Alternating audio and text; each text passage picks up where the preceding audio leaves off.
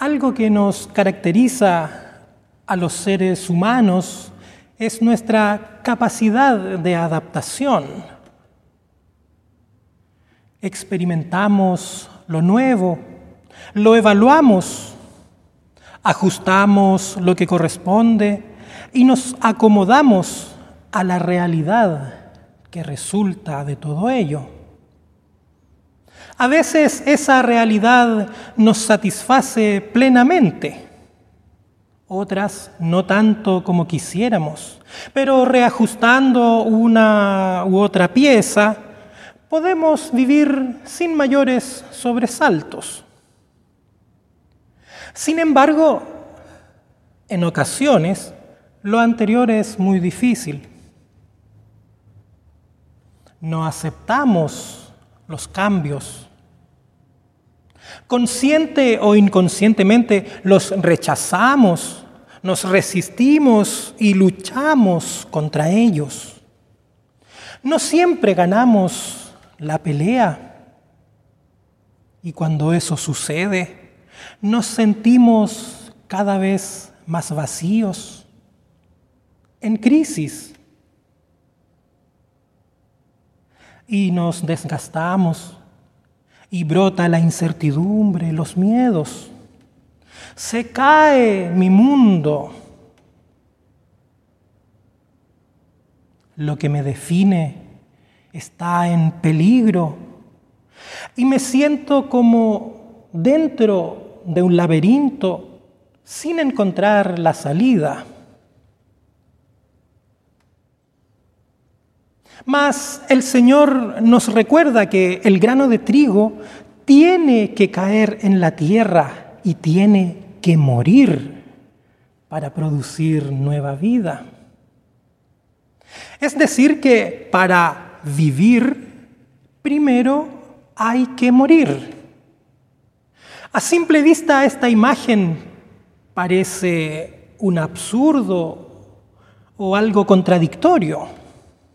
Aunque si observamos con mayor atención, notaremos que en realidad hace comprensible algo fundamental, un elemento central de la relación de Dios con nosotros. Es una imagen que da vuelta mi forma acostumbrada de ver la vida. Para vivir, primero hay que morir. O sea, no vivir más de lo mismo, no vivir más según lo acostumbrado.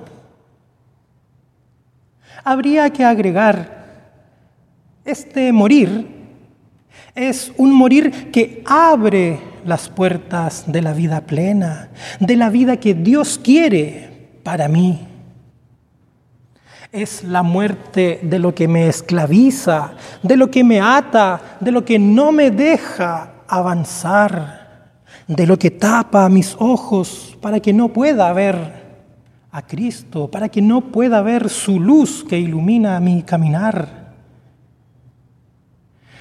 Esta muerte es la muerte de la vida común, de la vida intrascendente, de la vida que camina en círculos, en este mundo.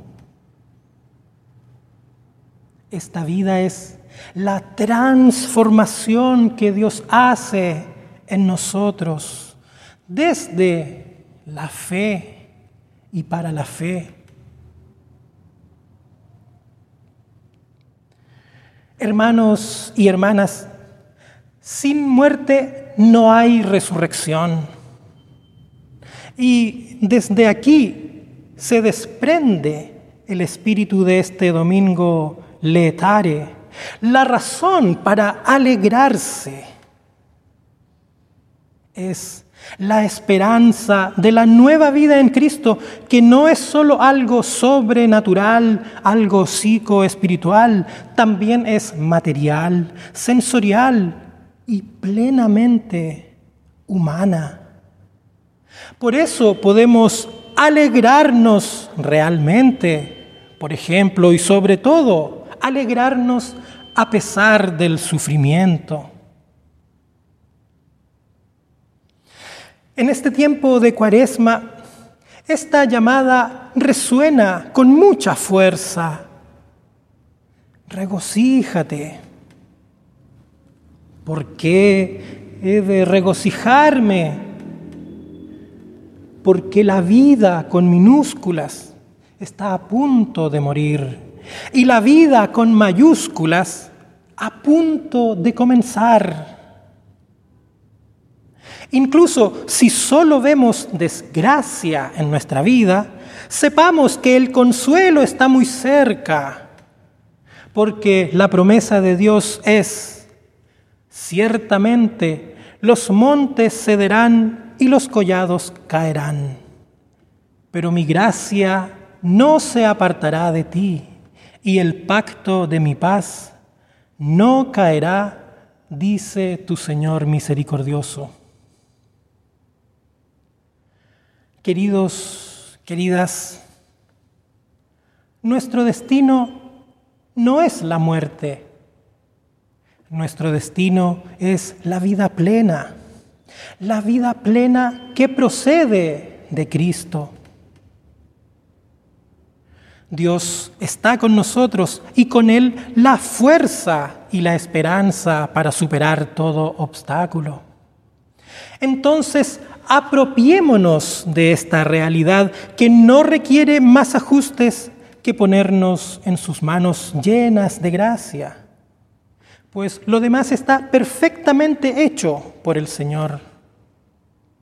Y vivamos en esta alegría y transmitámosla a los demás. Amén.